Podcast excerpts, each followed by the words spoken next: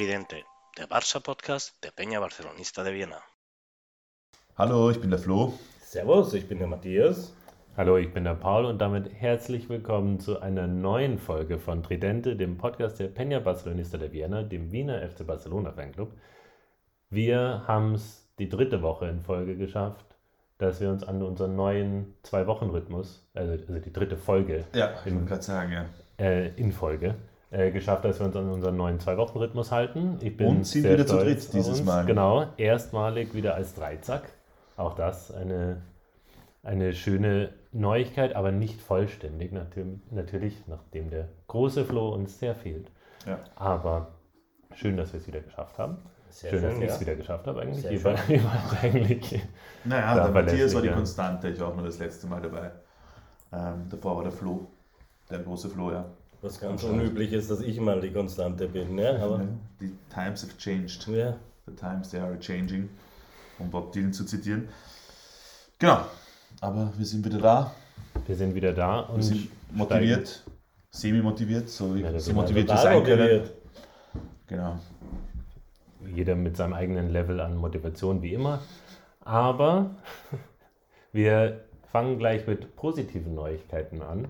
Und zwar, bevor wir uns um jetzt das, das Sportliche auf dem Platz wirklich kümmern, wollen wir erstmal über die Ballon d'Or-Wahlen reden, die ja aus Barca Sicht durchaus sehr zufriedenstellend verlaufen sind, wieder mal, wie man es früher ja schon mal gewohnt war. Und zwar haben zwei Akteurinnen gewonnen, ähm, die bei Barca ausgebildet wurden und starke Verbindungen zu Barca haben. Netterweise spielt eine davon auch noch bei Barca sehr erfolgreich und zwar hat Aitana Bonmati zum ersten Mal in ihrer Karriere ähm, den, die Wahl zur Weltfußballerin gewonnen. Ja. Folgt damit auf Alexia Putellas, die auch bei Barca spielt und ja. die sie eigentlich im letzten Jahr zweimal gewonnen hat davor, zweimal in Folge. Also eigentlich dann sind wir jetzt bei drei Jahren in, in Folge, mhm. wo eine Barca-Spielerin diese Auszeichnung gewonnen hat aus der eigenen Jugend, was einfach nur sinnbildlich dafür steht, wie hervorragend sich dieses Frauenteam und Barca Femini einfach entwickelt und vor allem wie nachhaltig quasi, also wie fundiert dieser Erfolg auch ist. Ja.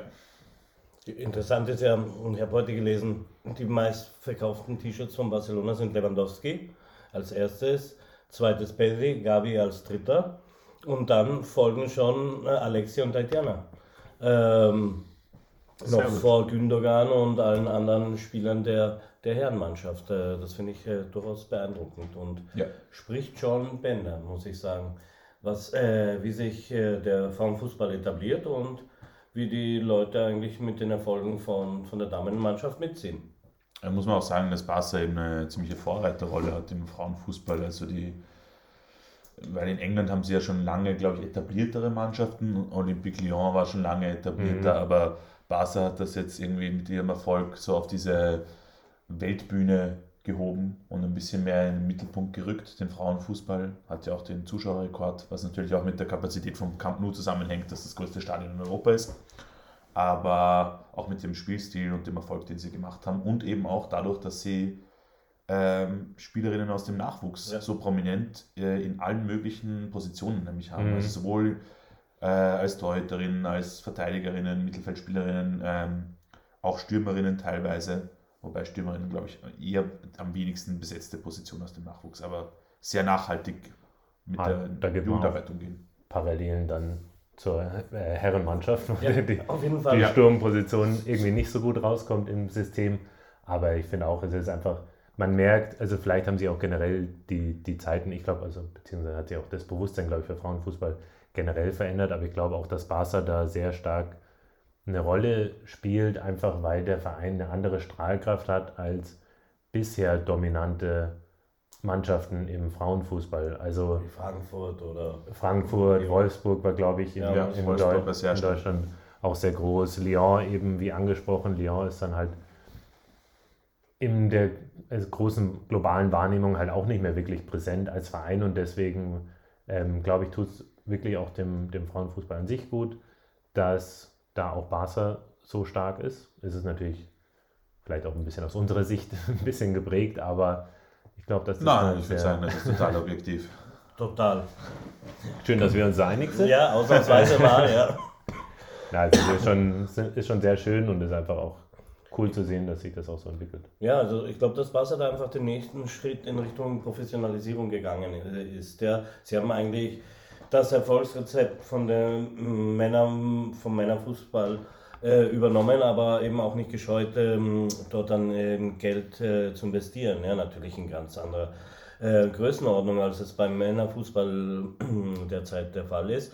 Aber nichtsdestotrotz äh, haben sie andere Maßstäbe gesetzt beim Frauenfußball. Ja. Haben die Einerseits- Transfers auch Transfers Genau. bezahlt für Spieler. Also es war einerseits natürlich die, die Nachwuchsarbeit und die Stahlkraft des Vereins innerhalb Kataloniens und der Stellenwert von Fußball in Katalonien, der sicher da geholfen hat, aber dann hat man sich eben sehr bewusst ähm, verstärkt und einen Erfolgsweg eingeschlagen damit. Ja. Ja, also das sehe ich auch so. Und, ähm, auch die, die Vermarktung und so. Also ich muss sagen, Barca ist prinzipiell, was Vermarktung und so weiter angeht, in den letzten paar Jahren sehr gut unterwegs. Aber auch diese, diesen Frauenfußball verstärkt in den Vordergrund Mhm. von diesem Marketing zu rücken. Und du siehst es auch, es kommen so viel mehr äh, junge Mädchen zu den Spielen und diese, diese Kultur, auf, also das Aufbrechen dieser ver, verkrusteten Kultur, dass es nur ein Männersport war und so weiter, das machen sie sehr gut, verbinden es gleichzeitig mit einer lokalen Identität, was immer eine Stärke war von Barca.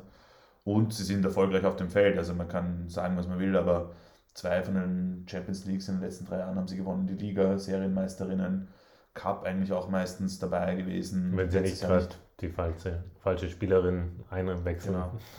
Ähm, aber da machen sie schon ihren Job sehr gut. Und Aitana war, ich meine, zusätzlich dazu, dass, dass Spanien ja halt auch die WM gewonnen hat, wo quasi wie damals bei der Herren-WM, wo Spanien gewonnen hat, die Hauptakteurinnen waren alle Barca-Spieler. Mhm. Und ich glaube, es waren mindestens sechs der Start, also der Personen in der Startformation. Der, Also Der Finale Spielerinnen. waren elf Spielerinnen zu, bei Ampfiff, Barca-Spielerinnen am Feld. Ja. Ja.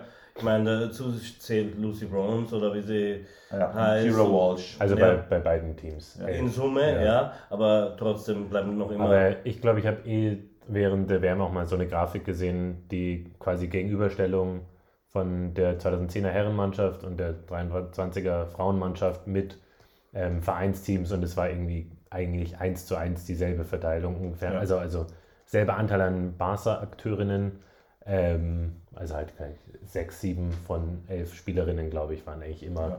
also mindestens von Barca. Das zeigt äh, Spanien, wenn ihr was gewinnen wollt international, dann müsst ihr halt auf Barca setzen. Ihr Hessen.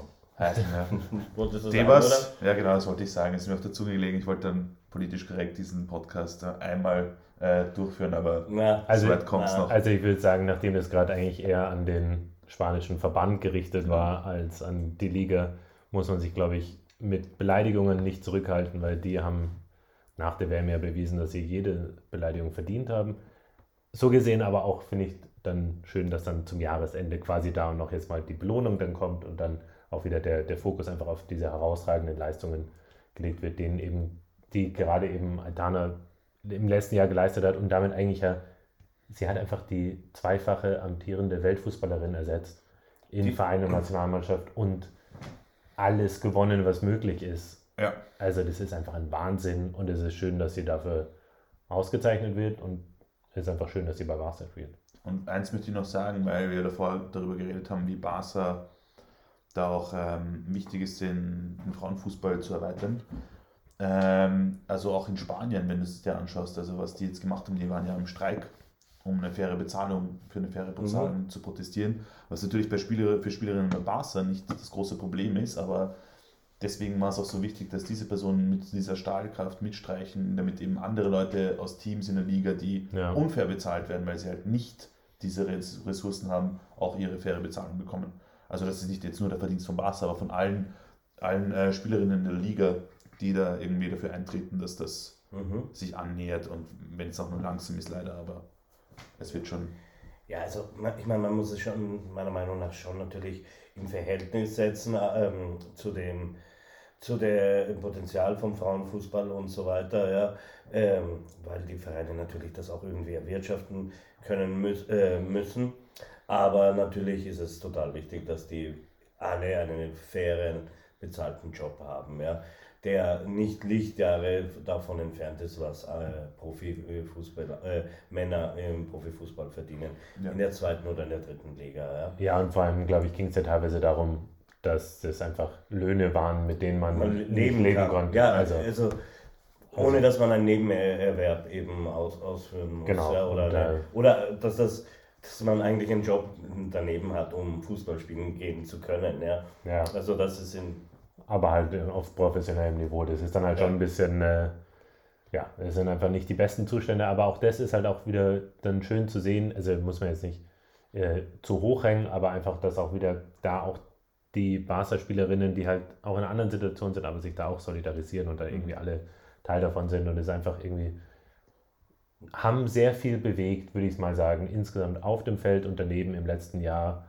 auch, dass der Rücktritt von Rubiales erzwungen wurde, Ja. ist also ist dann auch natürlich der medialen Aufmerksamkeit geschuldet gewesen, aber auch da haben sie sich auch sehr entschlossen äh, schon davor eigentlich. hingestellt. Ah, Schon ein Jahr davor haben sie versucht, den Coach loszuwerden. Der ja auch weg ist jetzt. Genau, also die sich da sehr, sehr gut einsetzen und auch den Ruhm, den sie halt inzwischen jetzt auch oder die Aufmerksamkeit, die sie bekommen, auch gut nutzen, um da Veränderungen zu bewirken.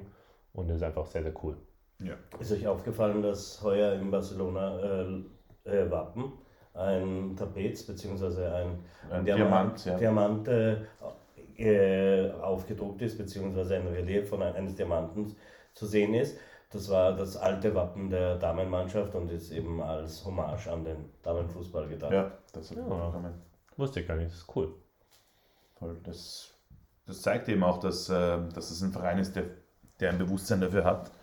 Natürlich auch erst mit steigender Popularität, muss man Ja. natürlich zugeben, aber sieht man bei anderen Vereinen jetzt nicht so. Und trotzdem merkt man auch einfach, dass dadurch, dass der Verein es richtig macht, ist halt auch die Frauensektion jetzt profitabel. Ja, ist die einzige Sektion neben dem Herrenfußball, die per se profitabel wäre. Also ja. da muss man halt schon sagen, das ist halt einfach gut aufgezogen und du hast die beste Mannschaft und machst trotzdem damit Gewinn, was im Basketball, im Handball, im. Rollhockey nie möglich war.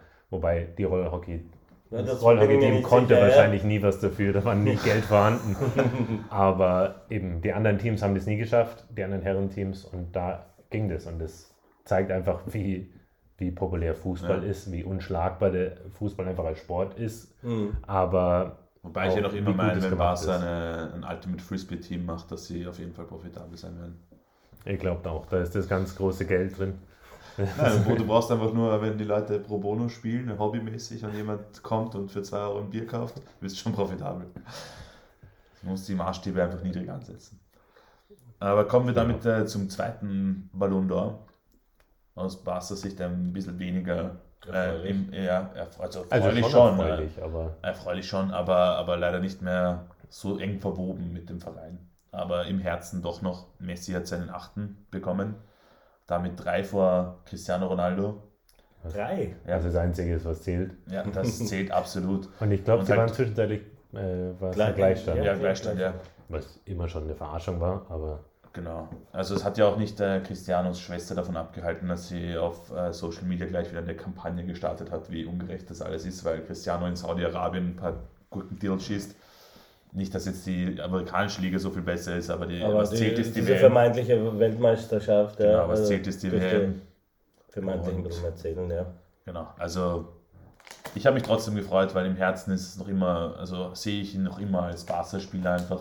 Und ich glaube, er wird, er wird das auch für mich immer bleiben. Ja. Also, Ja, und es ist einfach schön, so als, also als Abschluss seiner global relevanten Fußballkarriere. Also natürlich als Marke bleibt er relevant, aber er, also er wird jetzt natürlich, er bleibt ja bei Miami, hat er auch gesagt, und kam ja auch jetzt, es gab ja diese Gerüchte, ob er irgendwie leihweise wieder Ja. zu Barca geht, jetzt wo Miami nicht in den Playoffs ist, das ist ja alles, hat sich alles erledigt. Und er wird zwar weiterhin für die Nationalmannschaft spielen und da ist, steht, glaube ich, auch schon wieder irgendwie eine Copa America an dann nächstes Jahr. Aber und sie sind, äh, sie sind Erster in der Gruppe, also vor Brasilien, sind, glaube ich, ungeschlagen seit Ewigkeiten. ja, sie sind, glaube ich, sie haben ein Spiel verloren in den letzten zwei Jahren gefühlt. Das war gegen Ja, Saudi-Arabien. Vier Spiele oder Für die Copa America gibt es auch Gruppen? Nein, nein, Da aber für die, nein, nein, für die, für die nächste WM WM, oder okay. irgendwas. Ja. Also es läuft sehr gut, so gesehen, also ist vielleicht ein bisschen übertrieben, globale Bedeutung, aber er wird halt einfach, seine Karriere ist bald vorbei, wenn man jetzt realistisch ist und das war einfach der Karrierehöhepunkt nochmal mit der WM und ich finde schön, dass er da jetzt dafür nochmal den Weltfußballer bekommen hat, ob es wie verdient es im Endeffekt ist über die ganze Saison hinweg von anderen also Gesamtleistungen, kann man vielleicht in dem Jahr wirklich streiten. Ähm, das einzige Jahr von seinen acht Weltfußballertiteln, wo man es vielleicht diskutieren könnte. Ja, Aber es war immer schon so, dass der, der Spieler, der die eine Mannschaft zum Weltmeistertitel hielt, Iniesta, ja, ja, gut, aber da war Messi halt trotzdem auch auf dem Höhepunkt seines Schaffens. Also das war, ich meine, aber ja, wenn, ich sag nur, ich sag nur. wenn Cannavaro es wird, ähm, Ja. genau das wollte ich eben gerade ansprechen. der, der damals mit Juve abgestiegen ist, weil sie die Spiele verschoben haben. Ähm, also und der wird dann ausgezeichnet, ja. Es ist einfach schön, ähm, nach den Jahren muss man schon sagen, in denen er bei Barca ein bisschen leiden musste, weil das Missmanagement von Bartomeu einfach die ganze Ja. sportliche Leistung da zerhaut hat. Und dann das Exil, ähm, Paris, der goldene ja. Käfig in Paris, wo er auch nicht happy war und das alles auch eine Shitshow war. Es ist einfach schön, ihn happy zu sehen, ihn vor allem auch international äh, die letzten Jahre den Erfolg, den Druck von dieser Nation ein bisschen abzulassen und irgendwie Ja. denen das zu geben und jetzt wieder geschätzt zu werden, ja, in, in seinem Heimatland ist einfach schön und dafür Ja, nochmal belohnt zu werden ist sehr wichtig. balsam auf Ja. die Seele. Ja. Ja, und das ist einfach, das ist das Karriereende, das er verdient hat. Nicht bei dem Verein, den er verdient hat, aber es ist genau das, er geht quasi auf dem absoluten Höhepunkt als unangefochtener Rekordsieger, Rekordweltfußballer, als Weltmeister. Bester Also ich- Spieler, die jemals. Genau. Also Ich, ich, ich finde, die zwei Jahre in Paris hätten ihm erspart bleiben sollen. Ja, Ich glaube nicht, dass er seine Karriere hätte bei Barcelona beenden können, weil das, was er jetzt in den USA bewegt, ist ja schon unfassbar. Aber wie lange er also noch mh, sich hätte einbringen können bei Barcelona, sodass es für beide Seiten Sinn gemacht hätte, finanziell für ihn, sportlich für Barcelona. Äh, Der Moment wäre ja auch gekommen. Ja. Und insofern finde ich es gut, dass er in die USA gegangen ist. Ich hätte ihm gern die zwei Jahre. ja. Äh, Genau. also Und- als Karriereende in die USA finde ich ein, Ja. Und Sehr- besser als Saudi-Arabien. ja, also keine Frage, ja. eben. Also auch wenn, Dort gibt es ja Fußballkultur mittlerweile in den USA. ich meine in Saudi-Arabien auch. Zweifelhafte. Das, Aber ja, also muss man, muss man fairer, also muss man fairerweise sagen, Saudi-Arabien qualifiziert sich ja auch Ja, regelmäßig stimmt. für die WM. Das ist, da gibt es schon auch Fußballkultur. Das Problem ist halt der Mangel an Menschenrechten. Ähm, und da dann halt als, also andererseits muss man auch dazu Also in, Flori USA, in Florida, weiß ich, äh, steht Also, da auch nicht so gut um Erstens die. das und zweitens ist ja Messi Botschafter für Ja. Tourismusbotschafter für Saudi-Arabien. Also er ist da auch nicht ganz makellos. Aber ähm, bevor wir uns da verlieren, Ja. ähm, Ich würde sagen, wir gehen zurück zu Tun wir Barca. so, als ob wir ni nichts davon wüssten. er ist der Beste. Menschenrechtsverletzungen, Katar, okay, wir sind wieder zurück bei Barca, auch wenn, auch wenn wir diesen Sponsor aktuell nicht mehr haben. Aber kommen wir auf die letzten Spiele, also die Spiele, seitdem wir das letzte Mal geredet haben, äh, zu sprechen. Ja, ich würde sagen, damit, wir, damit es fast da gleich ab ist, fangen wir mit dem Klassiker an. Ja. Wann, wann Was für ein Klassiker war Klassiker? schöne, Ich kann mich an nichts erinnern. schöne Gefühle kommen wieder Das war hoch. ein Basketball-Klassiker, aber den haben wir Hat auch er auch verloren. verloren. Um einen Punkt oder zwei Ja. Punkte. In letzter Minute bitte. Oh. Ja. Ähm, beim Basketball relativ wahrscheinlich, wenn man mit einem Punkt verliert. Aber ähm, ja, wie geht's euch damit? Was ist eure, oder sagen wir es so, was ist euer, euer Resümee wirklich nach dem Spiel, wenn man die Leistung heranzieht, wenn man das Ergebnis heranzieht, um auf die restliche Saison quasi Rückschlüsse zu ziehen? Ich meine, wir, Matthias und ich haben es eh in der letzten Folge beredet, wo wir beide gesagt haben, wir haben einen Ausblick gegeben und beide gemeint, dass wir nicht glauben, dass Barca Meister. Meister wird. In dem Sinn war es quasi eine Fortsetzung dieser Annahme, das Ergebnis. Aber ich muss sagen, ich war positiv überrascht Ja. von dem, wie sie gespielt haben. Sie haben echt 60 Minuten sehr gut gespielt. Oder halt 60 Minuten, die ersten 45 Minuten sehr gut. Ja, 15, Dann ja. Anfang, zweite Halbzeit war es ein bisschen Abtausch und dann sind sie komplett eingegangen, irgendwie gefühlt. Also ich weiß nicht, irgendwie habe ich das Gefühl gehabt, sie sind mental da ein bisschen ähm, unkonzentriert gewesen und irgendwie haben sie, haben, hat Madrid Aufwind bekommen und sie haben dann irgendwie nicht mehr die Antwort drauf gehabt. Und Ja. ich hätte gern mehr Fighting Spirit gesehen, ein bisschen mehr Organisation. Dass du so verlierst, ist einfach scheiße, weil es ist einfach nur ein extrem glückliches Tor von Bellingham, das 2 zu 1, dass der abgefälscht wird und genau zu ihm fällt. Auch das erste Tor, muss ich sagen, von Bellingham, denke ich, kann der Testigen besser ausschauen. Also es war, Ja, also Es ist- es ist- man war- ist einfach verwöhnt vom, vom Testing. Meine ja? ist so Ja. dieses, es, es schaut schon so aus, ich glaube, er versucht überzugreifen und kommt dann irgendwie nicht hin, aber man muss halt auch sagen, Der Schuss es war ein guter gut. Schuss. War ein der, der Schuss war eine zieht halt auch ab und Ja, der, und auch da ist dann, also nicht nur der Testegen, der, der hätte sich besser anstellen können, meiner Meinung nach, auch wenn das ein guter Schuss war, aber auch, dass da einfach keiner auf den drauf geht, wenn der aus 30 Metern sich den Ball Es hat da sich irgendwie kann. nämlich angekündigt. Ja. Ja. Es war der Platz da, es war der richtige Spieler. Und es war Es- halt fucking Bellingham, der permanent trifft. Also ja, ich hoffe einfach nur drauf, dass dessen Tor-Serie irgendwann mal reißt, weil es ist absurd. Gestern. Ja, Gestern, gestern, ist ja schon, also ein Spiel zu spät gerissen. Also ich finde, ja, es hat sich ein bisschen abgezeichnet, aber gleichzeitig, also mein, mein Punkt einfach oder mein Gefühl war bei diesem Gegentor, du kannst einfach nicht alles verhindern. Und sie haben Beim ersten. bis, ja, bis zu dem Punkt hatte Madrid, glaube ich, keinen, keine Chance, ja. keinen Schuss im Strafraum. Ich weiß nicht mehr, ob sie dann wirklich einen Schuss aufs Tor dann schon hatten, aber halt alles, sie haben einfach immer außerhalb vom 16er abgezogen. Und das ist halt dieses, Wir hatten einen Stangenschuss davor. wir hatten einen klaren Elfer nicht gegeben. Ja, also, gegen Araujo, ja. also war- das war schon, das war schon einer der, der deutlichsten, Ich meine, die man äh, nicht den kriegt. an Kamavinga kann man auch geben, theoretisch, aber der von Araujo war beim Stand von 1 zu 0. Das heißt, wenn du da 2 zu 0 durch den Elfer quasi in Führung gehst, dann schaut das ganze Ja. Spiel anders aus. Ich denke mir halt, äh, Kannst du laut Kammerwinger alt aussehen lassen, zweimal mit sehr guten Chancen rausgespielt. Ja, ja. also, Also, sie, also, haben, sie haben sehr gut gespielt, wie gesagt. also ich finde aber einfach dieses, diesen Schuss, du kannst einfach nicht alles verhindern und es gehört halt einfach dazu, Das ist ein auf, fucking Klassiker. auf diesem Niveau, Ja. dass es einfach die Möglichkeit gibt, dass einfach Spieler abziehen und der Ball ist einfach drin. Und es ist halt einfach so, da kann man nichts verhindern oder kann man dann natürlich sagen im Nachhinein, ja, also ich glaube, der, der, der Kopfball kam von Gavi, den er dann angenommen hat. Gavi war ja eigentlich sein primärer Gegenspieler. Da gab es dann schon irgendwie einen Abstimmungsfehler, aber muss halt jemand anders da sein.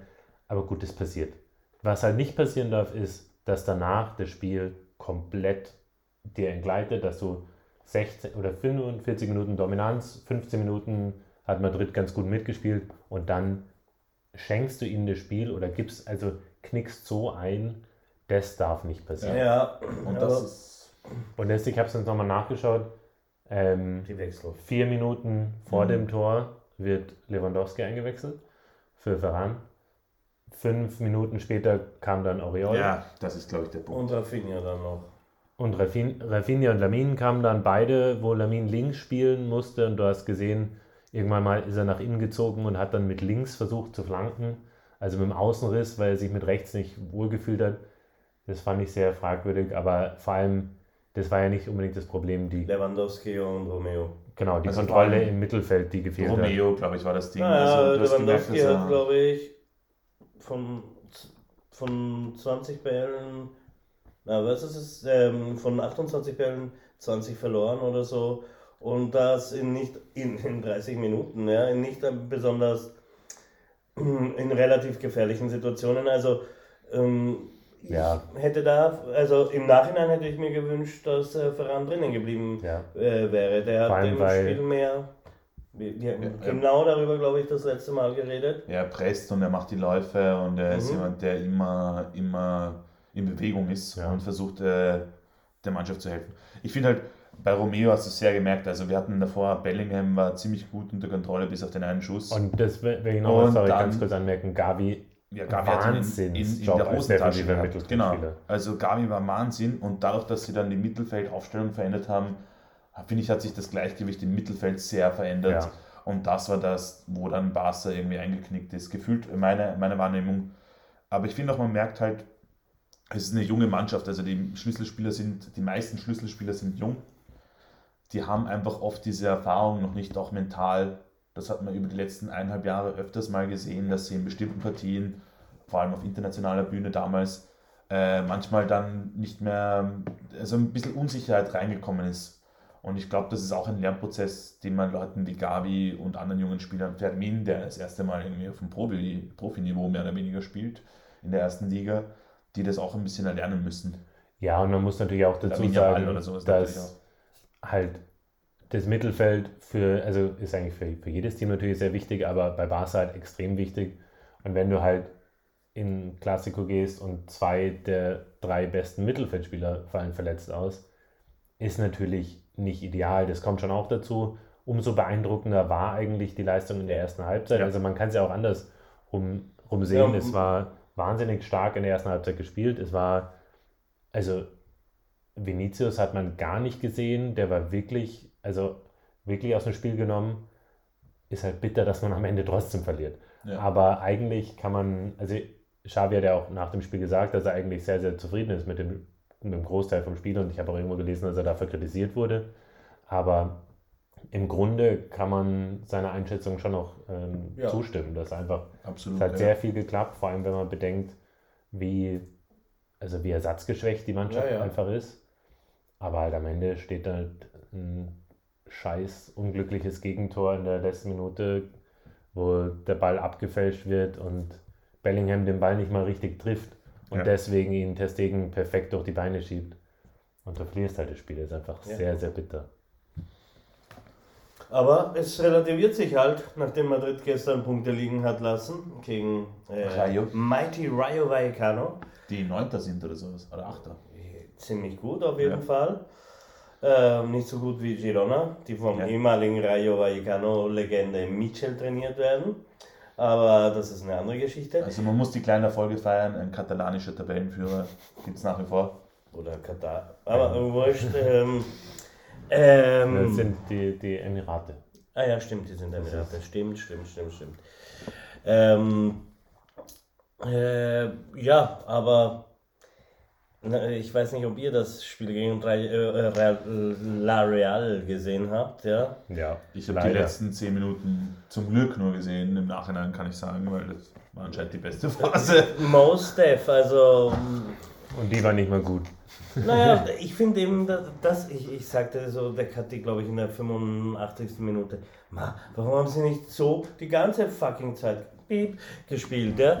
Ähm, da, da würde ja was gehen, ja, und ich meine, und es ging ja dann tatsächlich auch was, aber ähm, ich würde sagen, das Glück, das uns im Klassiker gefehlt hat, äh, hatten wir dann letztes Wochenende. Wobei ja. ich es echt nicht geglaubt hat, nachdem der Gabi diese eine Chance da Ja. schon verhaut, also kläglich ver versaut, habe ich mir gedacht, okay, das war's. Ja, ich, Aber ich muss sagen, Gündogan, was für ein Pass. Ja. Und Araujo, dass er da so einläuft. Ich Aerolíneas mag's, wenn der, Uruguayas. Ja, vor der Piquet nach vorne stürmt und da Mhm. irgendwie drinnen blickt. Vor allem, ich glaube, das war schon die zweite oder dritte Szene, wo er einen sehr gefährlichen Lauf hatte. Es ist halt, da ist es dann halt aufgegangen, aber der, also er hat schon wirklich den Weg nach vorne gesucht und hat es halt auch wirklich erzwungen. Das war schon Ja. Sehr cool. Also, ähm, Davor hat er auch einen Schuss, einen Flatterschuss, der Mhm. weggeprallt wurde, also den der der war auch Bulli gefährlich. hat lassen, ja, der nicht ungefährlich war. Also ich bin ja, ich habe das Spiel ja im Chelsea gesehen und kam halt irgendwie, war zwei Minuten nach Anpfiff da, habe gerade eine Parade von Ter Stegen gesehen, um dann die Wiederholung zu sehen von einer anderen Parade von Ter Stegen. Und ich dachte mir, Alter, ich habe zwei Minuten verpasst. Ich habe auch die Zusammenfassung angeschaut und ich glaube, die ersten eineinhalb Minuten sind die erste Viertelstunde, wo fünf Chancen oder so gefühlt vorkommen von, von Sociedad. Ja, also die, die haben schon richtig, wahnsinnig stark. richtig gut Die gespielt. spielen auch diese Ja. Saison wahnsinnig stark. Ich sagen. bin eigentlich eh auch überrascht, dass sie nicht weiter oben in der Tabelle stehen bei den Leistungen, die sie Mhm. die sie zeigen. Aber ja, das war ein sehr glücklicher Sieg, aber ich würde sagen, das zeigt eigentlich auch nur ein bisschen das Dilemma des, also warum ihr ja dann auch sagt, nicht glaubt, dass Barca Meister wird, warum ich nicht glaube, dass Barca Meister wird. Einfach die Konstanz fehlt und es ist, ich halte es nicht für sonderlich wahrscheinlich, dass mit den bisherigen Leistungen, dass wir einfach ausreichend Punkte holen, um dann am Ende Ja. den Titel zu holen, weil dafür sind zu viele schwache Spiele dabei, die irgendwie in letzter Minute noch gedreht werden, doch noch ein Sieg, doch noch ein Unentschieden. Ich glaube, sie schießen welche der, also es ist Sind eine die- der Mannschaften mit, oder die, die Mannschaft meisten mit den meisten Toren in den letzten Minuten 15 Minuten, ja. in Top 5 Ligen, glaube ich sogar.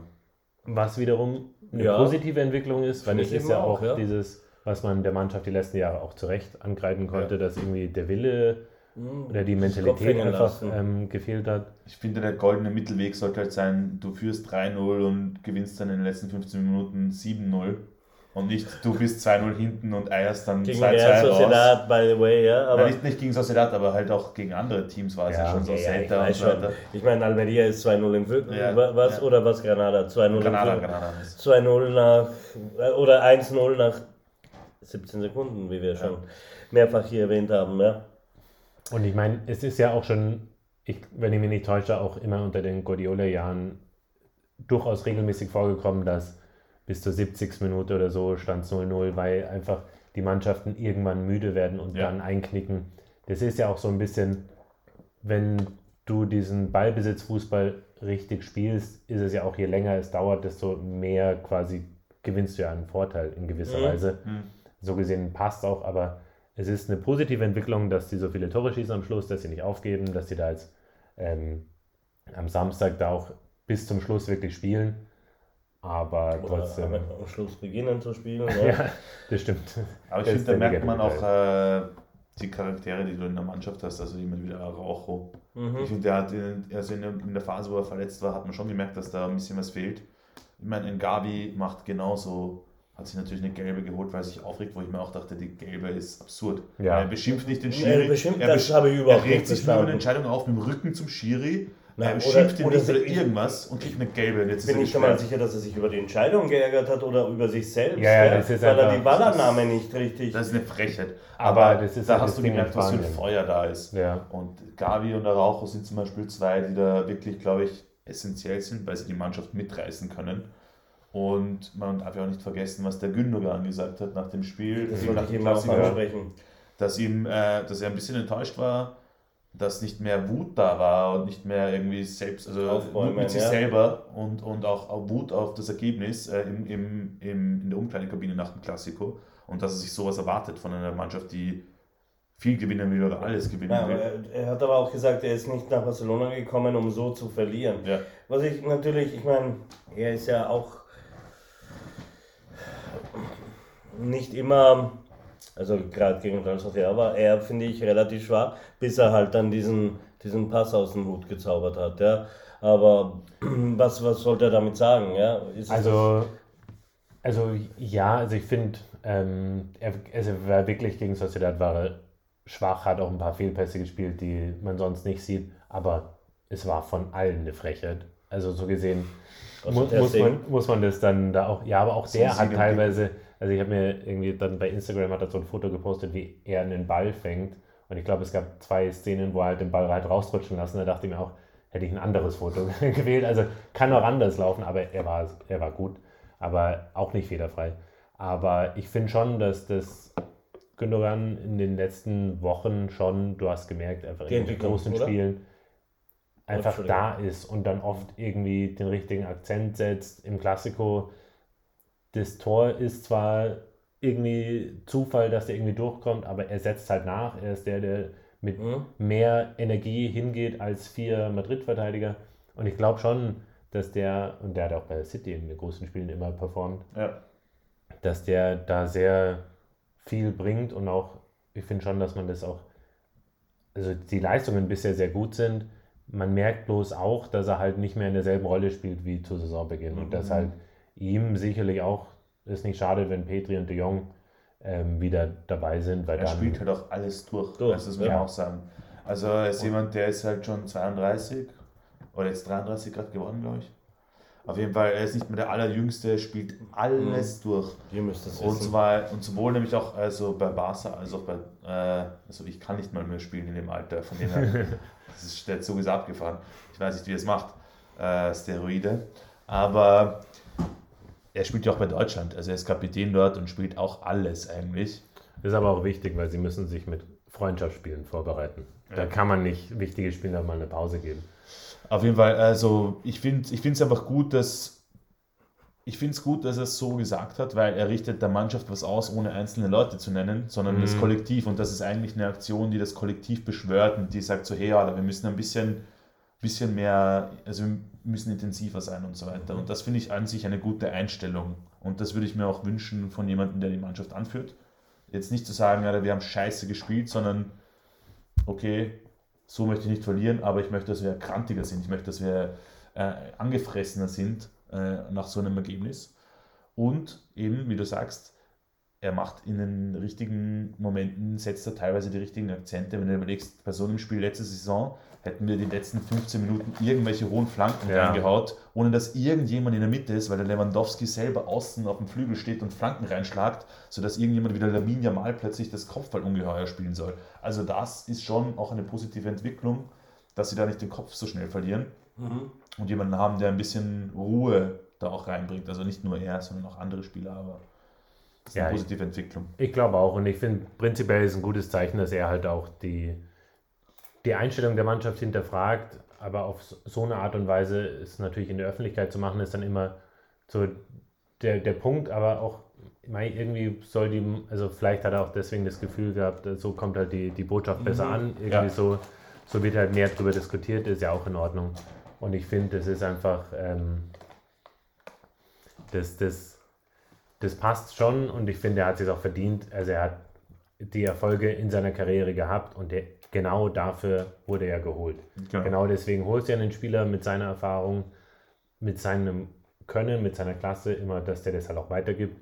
Und das ist, er ist ein ähnlich, ähnlicher Fall wie, wie Lewandowski, den du eigentlich ja deswegen holst als Vorbild für die jungen Leute.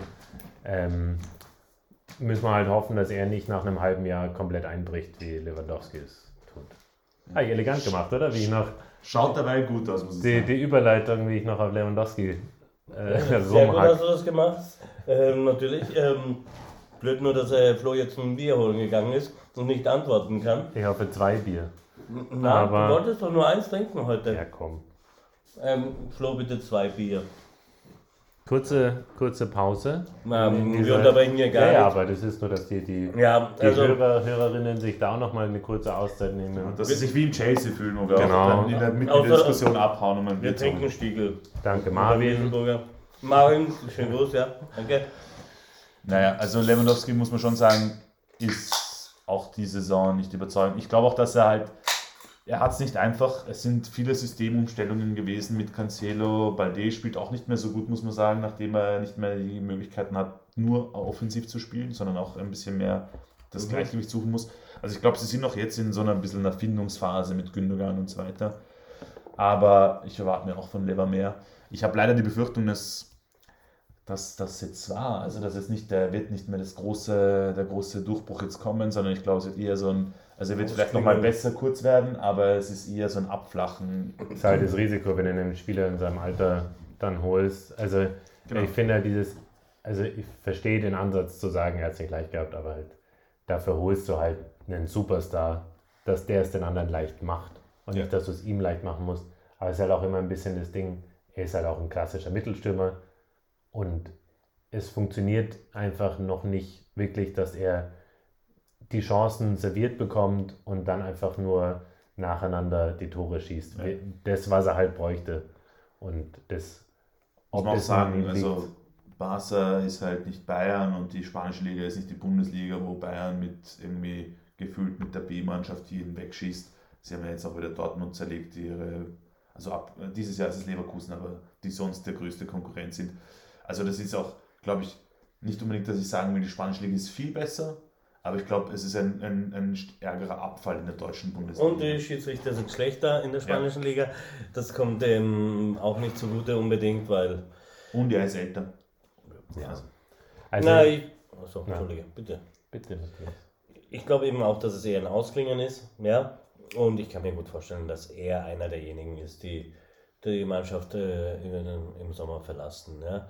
Ich meine, ich weiß, der hat einen Vertrag. Ja, genau. Also Es ist, es ist so die gesehen Angebote wirklich, gibt es schon. schon. es ist auch ein Vorteil eigentlich für eine Mannschaft wie Barca, wenn, wenn man es jetzt mal so sieht, wo du jetzt einen, einen Lewandowski holst mit einem Vertrag, der als riskant angesehen wird, weil es ja ein potenziell, glaube ich, ein Vierjahres-Vertrag Ja. war für einen 34-Jährigen oder so. Aber die Option Saudi-Arabien, die, die nimmt, also die gibt dir einen Abnehmer, den es sonst vielleicht nicht geben würde. Das Ding ist halt, also Lewandowski muss das wollen.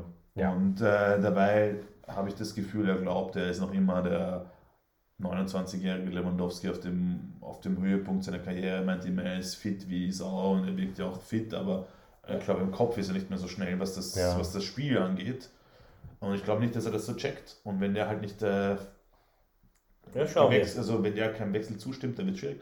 Aber ja, es wäre natürlich ideal, vor allem wenn du jetzt, wenn wirklich Victor Rocke, wenn sie ihn im Jänner holen können und der da ein halbes Jahr unter Lewandowski spielt, Der nächste brasilianische Wunderhutze, woher kommt der? äh, Atletico Paranense. Mhm. Ein Neuner. Genau, ein Neuner, aber, Aber ein kleiner mehr Neuner. so Luis Suarez, ein bisschen bullig.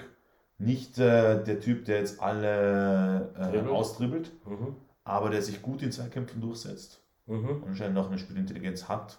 Man muss mal sehen, wie sich das übersetzt in, ins europäische Spiel. Ja, und einfach, wenn er älter wird, wie er damit umgeht. Ja. Aber Aber jemand mit, ähm, also ich würde sagen, ist schon vielversprechend. Die Frage ist halt, hast du genug äh, Gehaltsmasse, dass du den überhaupt den Typen äh, registrieren kannst im Jänner? Das ist eher, glaube ich, das Problem. ja, und Ablöse und alles Mögliche. Also das ist Na, die dann- Ablöse haben sie ja schon haben gezahlt. schon bezahlt.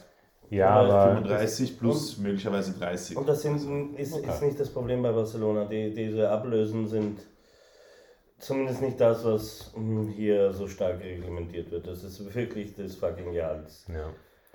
der Gehaltsdeckel. Weil bei Joao Felix 7 Millionen verrechnet werden, obwohl sie ihm nur 400.000 zahlen, wer die Liga sagt. Was aber auch auf ist 4 nicht- Millionen anwachsen könnte, theoretisch durch. Ja, trotzdem ist es ist Witz. weniger. Ähm, aber ja, es ist, das ist einfach ein Problem, das sich abzeichnet und wo man dann eben auch, also eigentlich ist es eher erstaunlich, dass Barca weiterhin so viele Tore schießt, wenn man sich äh, überlegt, dass der, der Mittelstürmer nicht so funktioniert wie, wie gedacht. Genau, ähm, und Ferran nach starkem Saisonstart äh, Start auch ein bisschen hat, ja. in der Torausbeute nachgelassen hat. Und Rafinha verletzt war. Also Ja. wir haben ja teilweise mit dem, Rechts, mit, mit dem Rechtsverteidiger als rechten Flügelstürmer wieder mal gespielt, Cancelo, zweimal in Folge. Ja, wobei der fast mehr Stürmer ist als Verteidiger. Ja, stimmt auch wieder. Und der auch aus meiner Sicht durchaus auch ein Problem darstellt, weil er einfach die, die defensive Balance Ja. komplett durcheinander bringt. Weil es einfach mit Balde ist, ist dasselbe wie halt früher. Du brauchst halt einen defensiven Außenverteidiger und einen offensiven und nicht zwei offensive. Ja. Vor allem, war- also, du kannst zwei haben, die offensive gute Anlagen haben, aber einer muss verteidigen können. Dafür spielst du mit drei Innenverteidiger, könntest rein theoretisch mit drei Innenverteidiger spielen, ne? Das hat er jetzt eh gemacht. Also Ja. es war unterschiedlich angezeigt, auch die Aufstellung, ob es ein 3-5-2 ist oder ob es ein 4-3-3 ist mit Cancelo als rechten Flügelstürmer oder ob er in einem Vierer-Mittelfeld, also im Fünfer-Mittelfeld als Außenflügel quasi Ja. hybrid ist. Aber ich würde sagen, wir gehen zum Abschluss noch auf äh, freudigere Nachrichten und zwar zum einzigen Bewerb, wo Barca noch sehr, sehr gut dasteht, die Champions League. Ähm, also Also Punkte, Copa Punkte. sind wir auch noch umgeschlagen. das will ich hier doch mal erwähnt haben, ja? Ja, aber Champions League kann man schon, hast schon recht, nochmal extra erwähnen, nachdem die letzten beiden Jahre ja eher blamabel waren, ist es jetzt, die, die Leistungen waren nicht immer alle. Man hofft schon Großartig. vorsichtig drauf, dass man die Gruppenphase übersteht, traue ich mich mal zu behaupten.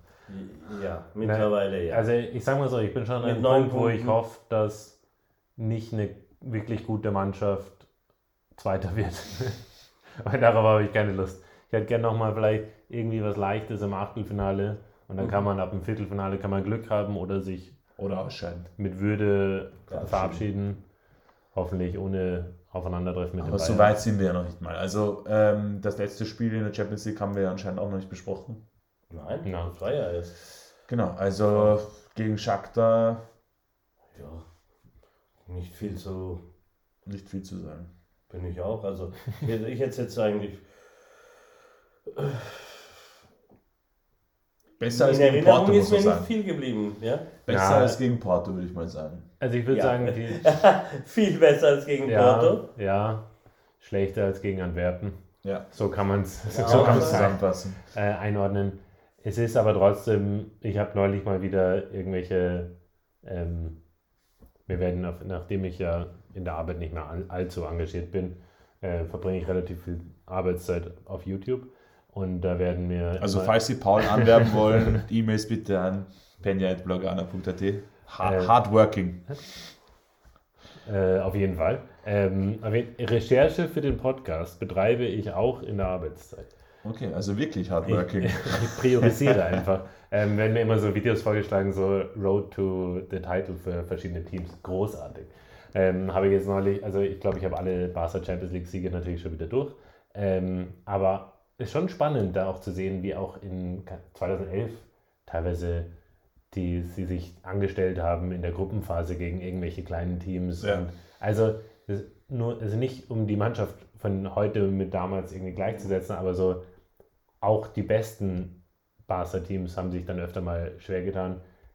Insgesamt, außer gegen Porto, wo es wirklich auch wieder glücklich war, finde ich, sind schon eher souveräne Auftritte, Ja. nicht Ja. spektakulär, aber man muss sich wirklich auch einfach nicht anscheißen.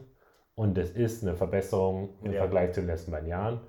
Es hilft natürlich auch, dass nicht das Top-Team in der Gruppe ist, das dich halt zerlegt. Das, Ja. Da ist dann, dann der Vorteil, dass du halt wieder als Meister drin bist Mhm. und du halt nicht gegen die Bayern spielen musst, nicht gegen City spielen musst, wenn es blöd läuft oder so. Ja, also der, der Vorteil quasi, dass du als Meister drinnen bist und dass Dortmund das letztes Jahr verkackt hat.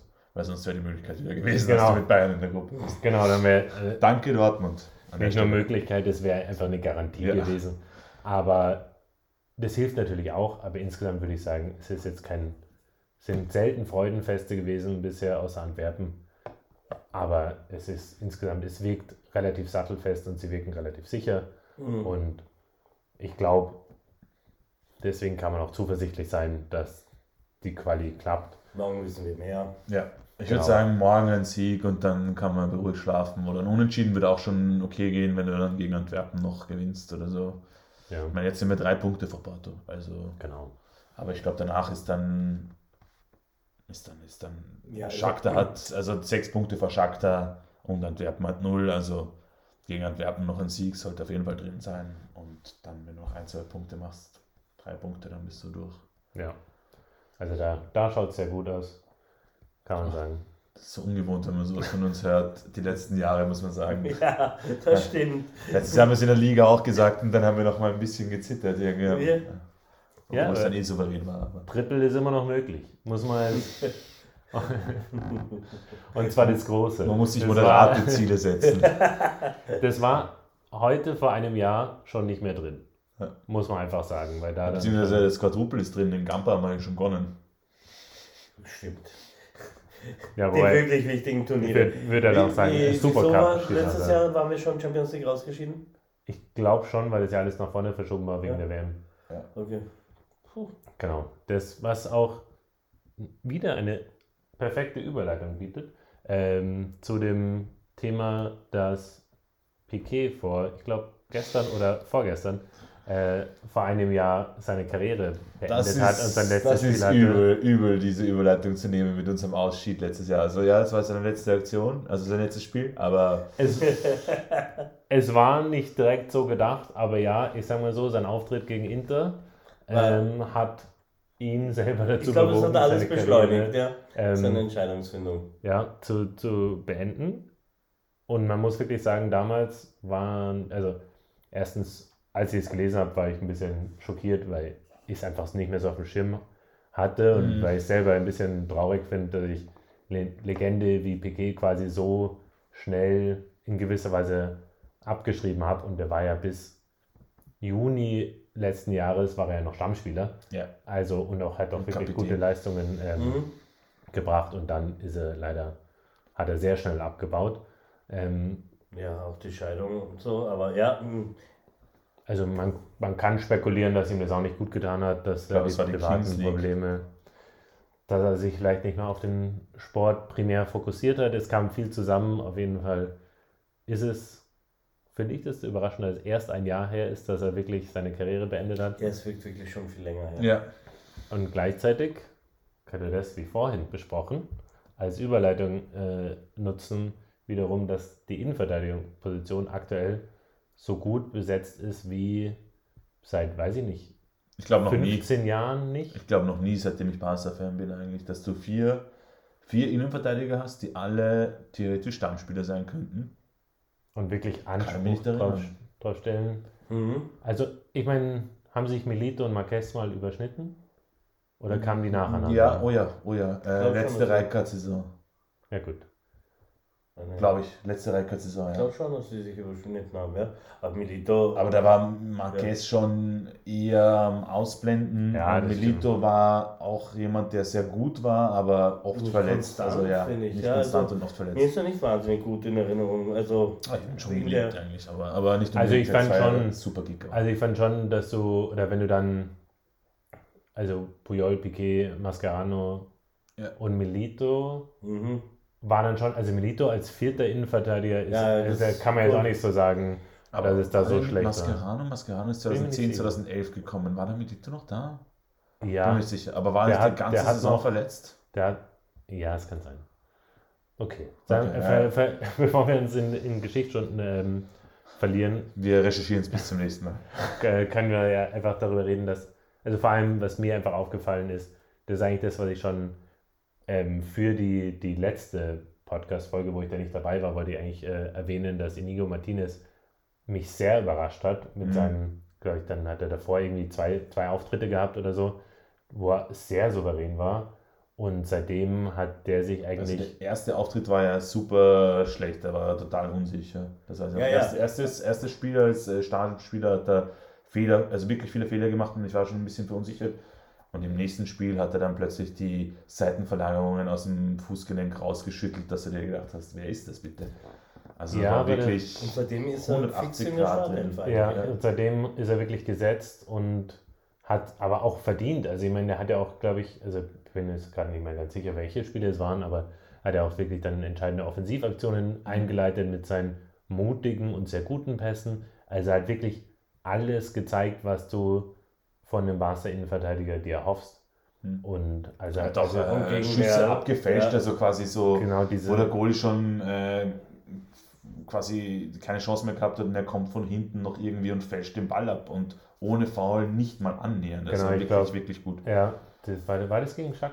Irgend, irgendwann, wo er diesen, den Ball am Boden Ja, noch ja, geblockt genau, hat, genau, genau. der dann eher abgepfiffen wurde, aber das war Ja. einfach so eine gute Aktion Hm? und davon hat er sehr viele gehabt und ich fand es einfach überraschend, weil es kam für mich eben ein bisschen auch aus dem Nichts, weil er hatte dann halt am Anfang der Saison ja Verletzungsprobleme, Der wurde war dann lange nicht einmal registriert, weil Genau. er eben verletzt war und kein Gehalt. Wobei man auch sagen muss, es kam, es kam für mich auch überraschend, aber ich glaube, es kommt für uns überraschend, weil wir Bilbao nicht so viel geschaut haben, weil wenn du ein bisschen liest oder Leuten zuhörst, die Bilbao geschaut haben, die letzten Jahre war er verlässlich einer der besten Innenverteidiger der Liga anscheinend. Also Mhm. dass wir Bilbao immer sehr stark und solide gespielt haben und eben sowohl im defensiven Bereich als auch beim Rausspielen sehr stark gewesen Ja. Also ein, ein unglaublicher Glücksgriff, dass du den um 0 Euro, also ablösefrei kriegst, genauso wie ein Christensen letztes Jahr. ja, Da war ich auch überrascht, wie der einschlagt. wobei der für mich die Saison Genau. schwächer Aber ich habe gelesen, heute habe ich gelesen, dass er anscheinend seit der, seit der äh, vor, also seit der Vorsaison, seit der Vor Turnier in den USA irgendwie Probleme mit der Achillessehne hat, die ihn die ganze Zeit ähm, Mhm. beeinflussen und er deswegen nicht zu 100% fit ist. Was ich natürlich gern glaube, weil wenn er einfach nur scheiße in Form ist, dann ist es natürlich ein schlechter Grund. Aber ja, also ich finde, wir haben Innenverteidiger, manche sind verletzungsanfällig, also Rauch ist definitiv verletzungsanfällig. aber Äh, Kunde war vor seiner Verletzung sehr, sehr stark. Ja, Mhm. Und jetzt kommt plötzlich Inigo Martinez. Also, wenn die sich so abwechseln, dass die alle super stark spielen und hier und da ist einer verletzt, habe ich kein Problem damit, muss ich Mhm. sagen. Und ist auch, wenn du eine gesunde äh, Konkurrenz hast, ist das sicher auch nicht schlecht. Ja, vor allem, ich finde, wenn man einfach sieht, also Kunde hat sich durch diesen unfassbar depperten Unfall verletzt und ist wochenlang ausgefallen. Und das war eigentlich bis zu dem Zeitpunkt, und er war auch, glaube ich, auch noch verletzt. Und eigentlich denkst du dir, okay, shit, jetzt ist die Saison gefühlt, also die nächsten Wochen müssen wir irgendwie überstehen. Überstehen. Ja. Und es war ja letztes Jahr, war das ja auch das Problem, dass dann die ganzen Ver Verletzungen auf einmal kamen und dann hast du das Problem gehabt. Und dieses Jahr hat quasi Inigo Martinez die Gelegenheit genutzt, um einfach zu zeigen, hey, ich gehöre auch in die Startelf. Und es ist eigentlich, im Grunde kommst du aus dieser Verletzungsphase von Condé, jetzt blöd gesagt, raus, stärker als du davor warst, weil du jetzt einfach einfach Ja. vier Ja. fähig, also fähige, selbstbewusste, fitte Innenverteidiger. Das haben aber so Verletzungen an sich, ja.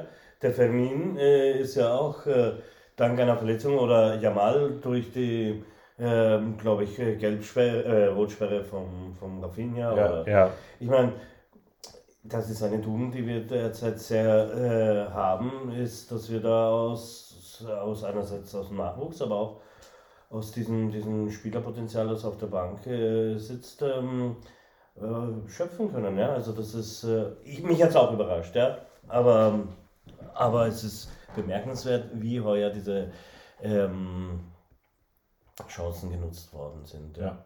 Und auch, dass, äh, dass wir so gut über diese Zeit gekommen sind, weil wenn du überlegst, wer aller verletzt war Ja. die letzten Wochen, also Ja. es waren fünf, sechs Stammspieler eigentlich, die verletzt waren. Die Und Wirbelsäule. trotzdem äh, sind wir ziemlich, also nicht perfekt, weil wir haben nicht alles gewonnen, aber für das sind wir ziemlich gut gefahren. Ja, Und wenn überlegst, dass du mit einem, genau, dass du mit einem Fermin äh, ein Klassiko startest, der quasi diese Saison in der, in der, in der Preseason ganz überraschend da irgendwie dahergekommen ist. da war es ja eigentlich schon überraschend, dass er mit zur Preseason mitgenommen wurde. Genau.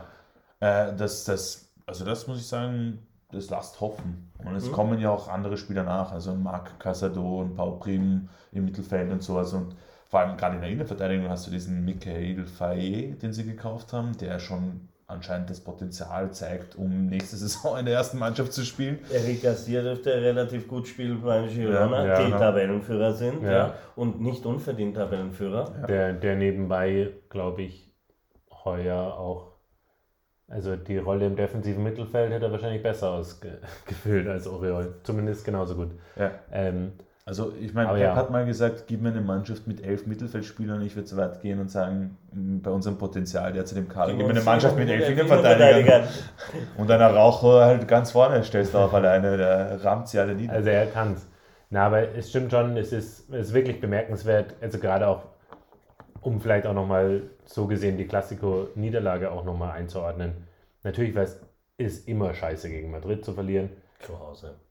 Also in, Ja. in, in unserem Exil zu Hause. Ja. Ja, also das macht es ein bisschen weniger Schmerz. Aber wenn man sich jetzt eben nochmal überlegt, wer verletzt gefehlt hat und gerade das, die, die, also vor zwei Jahren ist die Mannschaft komplett eingegangen, als Petri so lange gefehlt hat.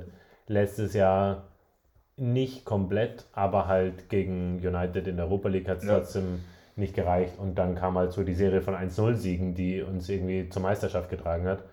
Und dieses Jahr, also nicht, dass man jetzt sagen kann, es ist alles großartig, aber sieht man, die Mannschaft kommt einfach besser damit zurecht, dass eben Petri fehlt, dass De Jong fehlt, der überragend in die Saison gestartet ist, Ja. dass Lewandowski äh, ausgefallen ist. Also Finja, Rafinha. Also der, Kundi, Araujo, mhm. Christensen war ja auch eine Zeit lang wirklich verletzt. Also der hat also der ist Anfang schon. der Saison, Ja. glaube ich, war also von, von der Wirbelsäule war nur noch nicht, ich glaube von Volz, deswegen verletzt. Na toll. Aber ja. Und. Gavi. Und Gavi. Mhm. Der eigentlich wirklich. Also, Gündogan auch, muss man sagen. Ja. Hat jetzt auch schon irgendwie diese Ja, Saison ich hätte wahrscheinlich vor der Saison nicht zur Wirbelsäule, aber mittlerweile, nachdem er alles spielt, musst du ihn dazu zählen. Ja, und er ist einfach. Also er sollte schon noch ein paar Pausen kriegen, aber es ist einfach ein Wahnsinnsspieler und Gavi ist unfassbar. Also ich glaube, in zwei Jahren ist der Kapitän. Vor allem das, also das, was ich, was man auch als Positives aus dieser er Verletzungsmisere rauslesen muss, finde ich, ist, Gavi war letzte Saison dieser vierte Spieler, dieser vierte Mittelfeldspieler, der auf diesen Flügel da rausgeschoben wurde, wo er ein, zwei Spiele am Anfang gut funktioniert hat, weil das System überraschend war und dann hat es überhaupt nicht mehr funktioniert, weil er einfach kein Flügelspieler ist. Und ich muss sagen, in dieser Saison in einer tieferen Mittelfeldrolle zu sehen, war ich zuerst ein bisschen skeptisch, aber er hat das wahnsinnig gut gemacht. Also ich war extrem überrascht, wie äh, erwachsen und taktisch klug und äh, also er das alles macht, nicht, dass ich irgendwie ihn davor unterschätzt Mhm. habe, aber ich habe mir gedacht, Mhm. er ist eine andere Art von Mittelfeldspieler, weil er dieses äh, Pressen und Zweikampfmäßige sehr viel drauf hat, aber dass er das auch in einer tieferen Rolle sehr gut verkörpern kann, war auch etwas sehr Positives, was du aus dieser Verletzungsmisere rausziehen kannst, dass du eine andere Seite von ihm gesehen hast, die wahnsinnig gut ist. Ballverlust gegen Granada, Almeria, ich vergesse es immer. Ja. Granada Ja. und auch wieder gegen Real Sociedad. Gleich nach Anstoß hat er zweimal den Ball verloren. Ja. Und das ist auch ein Muster, das erkennbar ist. Aber grundsätzlich hast du vollkommen recht. Ja. Ja, ich meine, und gleichzeitig ich musste nur bei dem, bei der, der, dem, dem Reifen oder der, der Spielintelligenz quasi doch ein bisschen schmunzeln, weil, also, wann hat er sich diese depperte ähm, Gelb-Rote eingehandelt? Also wieder, also, Ja, oder, also, War das gegen Shakhtar oder, also da, oder gegen Porto? gegen? Porto Ja, war gegen Porto. Porto. Also, da hat er es manchmal leider noch ein bisschen, aber er spielt einfach mit so viel Herz und Ja. ganz ehrlich, die ganze Fußballwelt schwärmt von Bellingham und Gavi, der gefühlt 30 Zentimeter kleiner ist als, als er, hat ihn einfach 60 Minuten sowas von dominiert. Der hat Kopfballduelle gegen ihn gewonnen. Also, was nie passieren darf, eigentlich, aber Mhm. das hat er so, so gut gemacht und ich finde, natürlich hat er auch noch ein paar Schwächen, warum auch nicht, und hat irgendwie noch ein paar Sachen, die er er ist 19 immer. Genau. also die, die er irgendwie besser machen kann, aber die Leidenschaft oder die Kombination aus Können und Leidenschaft ist so viel wert und ich glaube, der wird uns auch wirklich sehr, sehr viel Spaß Ja, machen. das glaube ich auch. Und zwar egal auf welcher Position. Das definitiv, ja. Also allein es ist schon eine Freude, ihm zuzuschauen und jemanden mit dieser Leidenschaft spielen zu sehen, Mhm. der wirklich alles gibt für dieses Wappen und dieses Trikot. Noch zu, kurz zum Abschluss, bevor wir dann, glaube ich, langsam fertig werden, weil wir jetzt schon eine Zeit lang herumramblen. Äh, ich habe heute gelesen, dass De Jong anscheinend, äh, dass sie kein Rückkehrdatum jetzt für ihn angesetzt haben, weil er anscheinend einen Rückschlag in seiner Mhm. Genesung. Genesung hat. Und das muss ich sagen, stimmt mich ein bisschen ähm, besorgt, weil äh, so hat es angefangen mit dem Pedri. Ich sage nicht, dass De Jong Pedri ist, aber er war, De Jong war eigentlich bisher mehr oder weniger Mr. Unkaputtbar in unserem Mittelfeld neben, neben Busquets die letzten Jahre, aber er war nie lange verletzt. Also er war nie lange verletzt, er hat alles durchgespielt, mehr oder weniger. Und dass er jetzt äh, mehr, also mehrere Mal nach hinten verschoben wurde, macht bestimmt mich ein bisschen Oder besorgt. sie sind einfach vorsichtiger geworden, ja. Das hoffe Weil sie es sich auch leisten, also leisten können, weil sie es sich leisten, ja. Ähm, davor sind Spieler immer, wie wir gesehen haben, zu schnell verheizt worden wieder. Ich, äh, mich stimmt das noch nicht nachdenklich. Warten wir ab. Ich meine, man muss auch sagen, zum Beispiel jemand wie Gabi hat jetzt auch alles, alles gespielt eigentlich. Ja. Und mit Aber- 19, also das ist auch wieder eine Gefahr. Deswegen hätte ich halt gerne jemanden wie De Jong wieder fit, damit du auch da rotieren kannst. Aber Aber ich denke trotzdem, also ich bin bisher auch, ähm, ich sehe es ja ähnlich wie der Matthias noch, bin ich nicht an dem Punkt, dass ich mir da Sorgen mache. Wenn wir in zwei Monaten immer noch kein Datum haben, wann er zurückkommt, dann wird schon irgendwann Boden ja, dann wird es. Aber dass sie prinzipiell eher sagen, okay, der Spieler kommt nicht zurück oder auch das, wenn ihm, also nicht der falsche, aber Pedri hat nicht, na, Pedri hat nicht im Klassiker gespielt. Nein. Und zum Beispiel, da hieß es ja auch, sie, unbedingt, sie wollen ihn zum Klassiker Ja. wieder zurückhaben und dann hieß es zwei Tage vorher, er schafft es nicht. Es ist mir lieber, Ja. als sie machen es wie die letzten Jahre oder was ja gemunkelt wurde bei Anzu, dass halt einfach du zu früh wieder zurückkommst und dann kommt es eh zwangsläufig wieder zur nächsten Verletzung, die nochmal länger ist. Ja. Also deswegen lieber geben sie ihm und kein Datum nennen, kann ja auch sein, dass er eigentlich das nächste Spiel schon wieder spielt. Also nach, nach ähm, nächster Woche ist ja dann wieder Länderspielpause. Also es Nächstes dann- Spiel wäre morgen, also Ja, das jetzt okay. nicht ausgeben, weil er ist nicht im Kader. Nein, aber ich meine, wenn er jetzt also diese Woche ausfällt, es kann ja sein, dass er in drei Wochen doch wieder spielt. Sie sagen bloß nicht, er ist fix in drei Wochen wieder dabei. Also, Also du meinst, es ist vielleicht eher ein Schachzug, um zu sagen, wir, er ist die ganze Zeit verletzt, dann fährt er nicht mit den Niederlanden weg und dann kommt er ganz fit zurück. Ich glaube, nur um Druck rauszunehmen, mal ja, genau. ihn und äh, auch den Verein selber, ja. Aber Genau, aber ich meine, es heißt ja nicht, kein Datum zu haben, heißt nicht automatisch, er kommt jetzt in zwei Monaten wieder. Es kann auch in vier Wochen sein, es kann in drei Wochen sein. Es Genau, ist halt genau. dieses, aber Ich glaube, es ist eher meine, meine, meine Sorge mit, mit äh, Blick auf die letzten Jahre. Eben die, glaube ich, das ein bisschen befeuert mit Anzu, mit BD Ja. und den ganzen Geschichten. Deswegen, glaube ich, bin ich da ein bisschen nervöser. Aber ihr habt eh recht. Also ich glaube, es ist besser, dass sie, dass sie da ein bisschen ähm, vorsichtiger sind, aber da fällt mir gerade auch wieder ein, ähm, weil ich glaube, du hast es mir eh geschrieben am, am Samstag, dass du dich darüber beschwert hast, dass, dass Petri so früh eingewechselt wurde. Und ich habe jetzt irgendwie gelesen, dass er eigentlich war, die medizinische Abteilung hat gesagt, er hat 25 Minuten und er hat 35 Minuten gleich mal gespielt im ersten. Also so dieses. Ja. Also sie sind vielleicht dann nicht, also die Abstimmung zwischen äh, medizinischer Abteilung und äh, sportlicher, den sportlichen Verantwortlichen. Da hakt's. Also Ja, aber FC Barcelona, falls ihr zuhört, stellt mich als Mediator ein. Ich kann das regeln. Für ein sechsstelliges Gehalt bin ich verfügbar. Nein, vor allem also, ich denke mir, auch, auch die Situation, den in einem Spiel, das du eigentlich gewinnen musst, wo du komplett unter Druck stehst, ihn dann einzuwechseln. Also, aber natürlich muss er irgendwann spielen, aber aber, mir wäre es lieber, er kommt in eine Situation, wo ein bisschen weniger Druck drin ist. Aber der, das ist halt das Ding, wenn du einem Trainer sagst, der Spieler kann wieder spielen dann, Ja. und es läuft nicht, dann wird er sein, wenn man ehrlich ist, besten Spieler im Kader halt wegen den 10 Minuten jetzt auch nicht irgendwie äh, Mhm. zurückhalten. Noch dazu, wenn man jetzt sagt, dass Xavi halt, also er selber Spieler war, selber Mittelfeldspieler war, vermeintlich wahrscheinlich auch ein Gespür dafür hat, oder zumindest auch glaubt, ein Gespür dafür zu haben, was man Spielern abverlangen kann und so weiter und so fort. Auf jeden Fall finde ich es gut, dass sie bei De Jong warten. Ähm, damit, vielleicht ist das auch eine Reaktion darauf, dass sie da einfach sagen, okay, ganz ehrlich, Du Arschloch. wir wir, gehen, wir, wir gehen ein Risiko mit mehr. Petri ein und wenn der sich verletzt, brauchen wir wieder De Jong fit zurück. na, aber die medizinische Abteilung sagt, okay, dann gehen wir halt auf Nummer sicher. Dann erst, wenn wir Kriegst sagen, er kann, neun- 25 Minuten. er kann 90 Minuten spielen, kriegt er wieder das Greenlight. Keine Ahnung. Kann ja alles sein, aber ähm, hoffen wir, dass er bald Das zurückkommt. waren weil- übrigens seine ersten 35 Minuten seit dem ersten Ligaspiel gegen Las Palmas. Fucking hell. Und, Ja. und trotzdem, also, aber Und, und, trotzdem, und trotzdem in der Champions League auf Kurs, in der Meisterschaft nicht abgeschlagen. Also, Vier Punkte hinterm Tabellenführer. ja, aber das ist, aber trotzdem, man muss wirklich sagen, also vor zwei Jahren ist die Mannschaft komplett eingegangen. Letztes Jahr war es mit Glück. Diesmal läuft's. Man muss sagen, wir könnten auch noch Vierter werden, weil Atletico hinter uns noch ein Spiel mehr, also weniger hat. ja.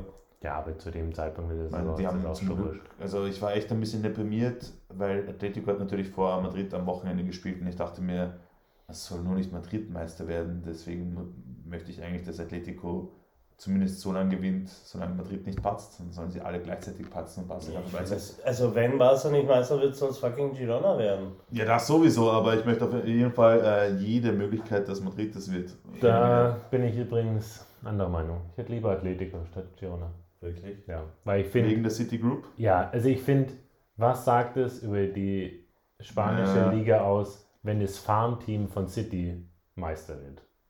Also, dass Also- dort also- gut gearbeitet wird? Na, aber ich finde, ich finde, es ist eine absolute Frechheit, dass es geht, dass diese Gruppen in allen möglichen Ländern, ich glaube, Palermo gehört ihnen auch, dass die überall sich diese Farmteams kaufen, finde ich extrem widerlich. Und natürlich habe ich lieber Girona statt Madrid, nicht, um nicht fa- falsch verstanden zu werden, aber ich hätte lieber Aber es ist halt ein City Proxy im Endeffekt. Ja, ich hätte, ich hätte lieber ähm, Atletico Girona. Aber wenig überraschend, Barca wäre mir am liebsten. Echt? Ja. Also, falls ihr das hört, äh, könnt ihr gerne morgen mit dem Paul darüber euch streiten im Chelsea. Kommst du Ähm, morgen oder- Fußball spielen? Oder äh, wenn du der Henri bist bei WhatsApp. Ähm, ich geh morgen- 18.05 ich geh morgen ins Chelsea. 18.45 Uhr, Chelsea Music Plays. be there. Ich glaube, das ist ein gutes Schlusswort. Ja, jetzt, In wisst aber schon, Sinne. jetzt muss man die Folge auch heute noch rausbringen. Ja, das, das schaffe jetzt, ich schon. Jetzt ist der Druck da. Okay, passt. Dann, dann lassen wir es und äh, es Ja, war mir eine schon. Wie Freude. immer, Visca el Barça. Y Vizca Catalunya. Ciao. Ciao. Ciao.